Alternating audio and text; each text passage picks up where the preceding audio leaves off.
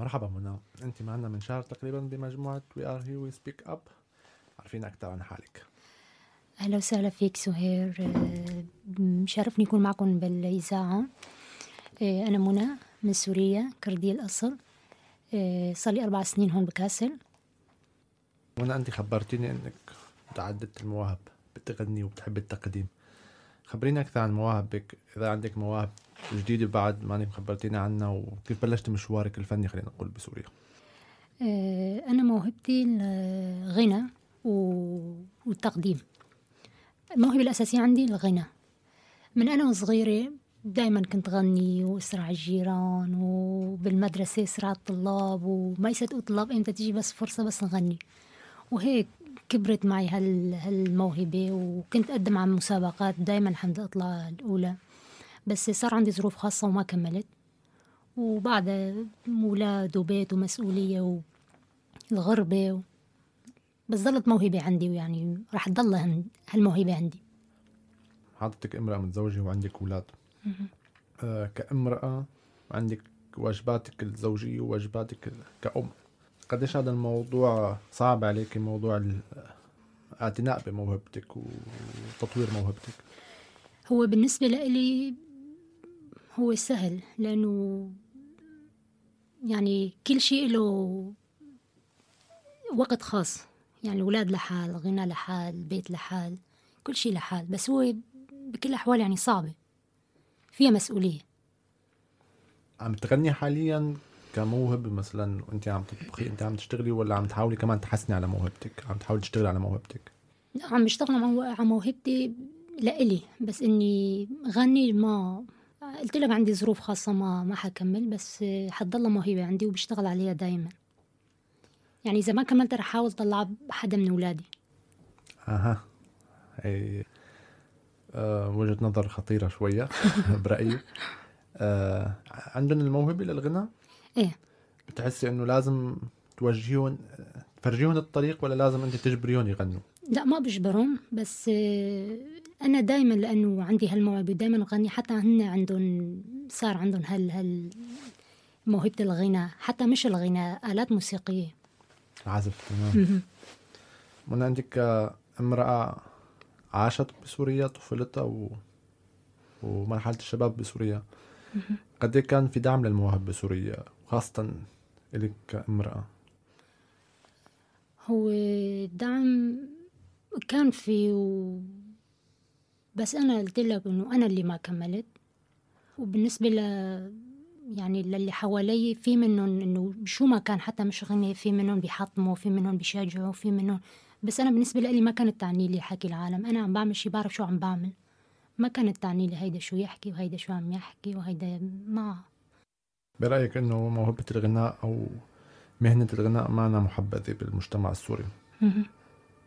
أوكي. منى شو اللي حفزك تشاركي معنا بالمجموعة؟ شو حسيتي عندك الفرصة تعوضي أو ترجعي تمارسي معنا بالمجموعة أكثر؟ العمل الإذاعي والتقديم والغناء. حبيت شارك إنه يعني هون اللي عنده موهبة خلص بتضل هالموهبة عم تغرس فيه. يعني قلت لك أنا الغنى هي الموهبة بس ظروف خاصة ما حكمل فحكمل التقديم. أتمنى تكون عندك فرصة كافية معنا بالمجموعة للتقديم. إن شاء الله بالأعمال الجاية رح نسمعك على ال... بالميكروفون وبالتقديم. إن شاء الله يا رب. آه، منى بس أنا ما راح أقبل غير ما نسمع منك شيء. بسيط شيء أغنية بسيطة سمعينا إياها بصوتك. أوكي يلا. دوچو استنی من چولا به خودی من بتنی البرسوی مم للدایه دوچو استنی من چولا به خودی من ehli daye Daye ve halem leli daye Berin darım leli daye Ezbi varım leli daye Li daye daye daye ve ezbi halem leli daye.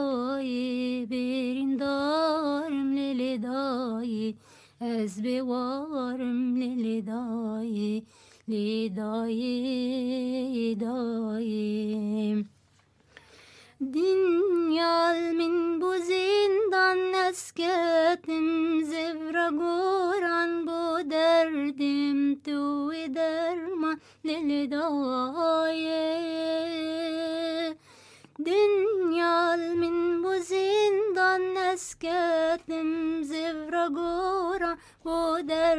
derdim Tu derman lili daye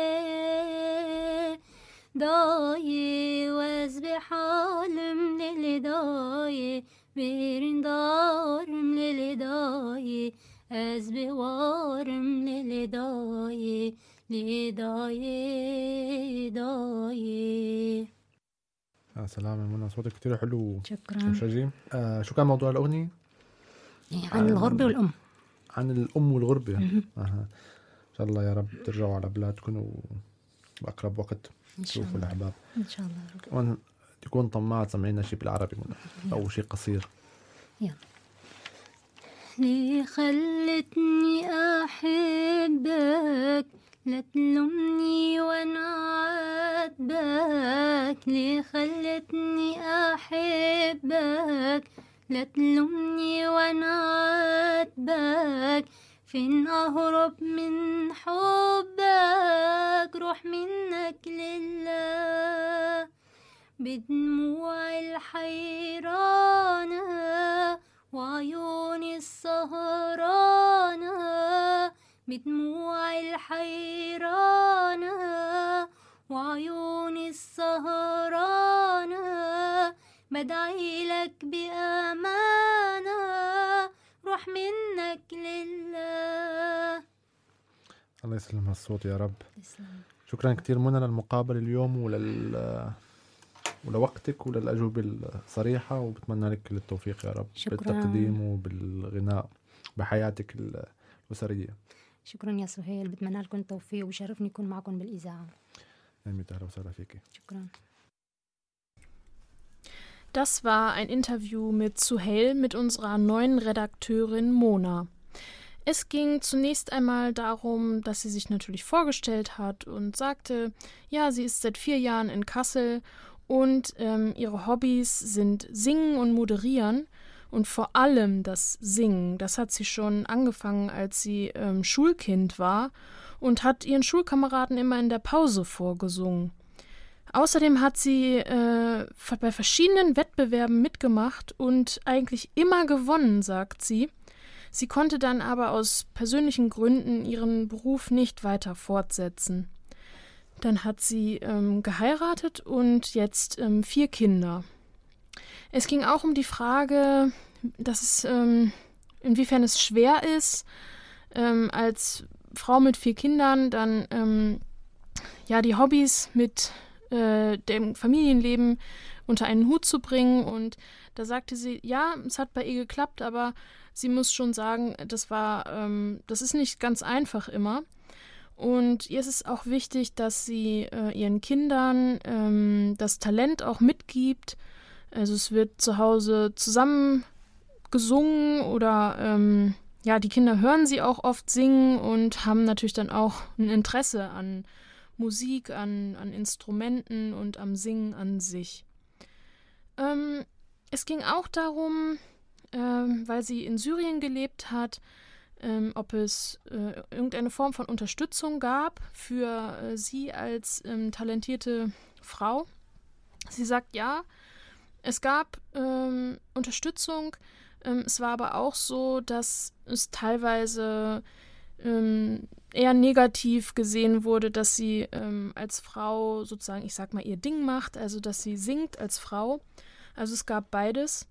Und ähm, jetzt freut sie sich, dass sie bei We Are Here, We Speak Up mit dabei ist und äh, ja, kann hier nämlich, ähm, wie ihr gehört habt, beides ausleben.